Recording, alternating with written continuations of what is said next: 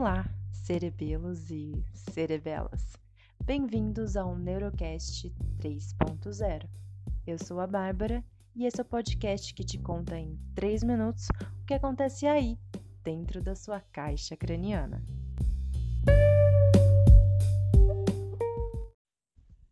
Hoje eu desafio você a pensar fora da caixa e olhar para a depressão por um ponto de vista diferente.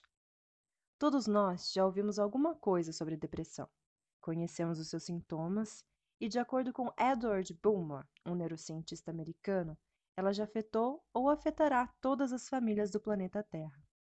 Segundo a Organização Mundial de Saúde, a depressão é a principal causa de incapacidade no mundo e atinge uma em cada dez pessoas. Estima-se que mais de 300 milhões de pessoas sejam afetadas por ela. Se você está aí, quietinho e deprimido no canto, sabia que uma inflamação no seu corpo pode estar tá afetando seu humor? O senso comum é o de que nas desordens depressivas haja um desequilíbrio nos níveis de serotonina no cérebro. E de fato, pode haver. Mas a questão é: nem sempre. E a partir dessa ideia do nem sempre, surgiram várias teorias tentando explicar a depressão por diferentes perspectivas. Uma delas, bastante recente, conseguiu provar que boa parte dos indivíduos diagnosticados com desordens depressivas, principalmente aqueles com resistência aos tratamentos convencionais, apresentam níveis aumentados de citocinas pró-inflamatórias circulantes no sangue e, pasmem, no cérebro. Até pouco tempo atrás, existia a crença de que a barreira hematoencefálica, uma camada que envolve e protege o cérebro, funcionava basicamente como o Muro de Berlim e separava completamente o sistema nervoso do sistema imunológico.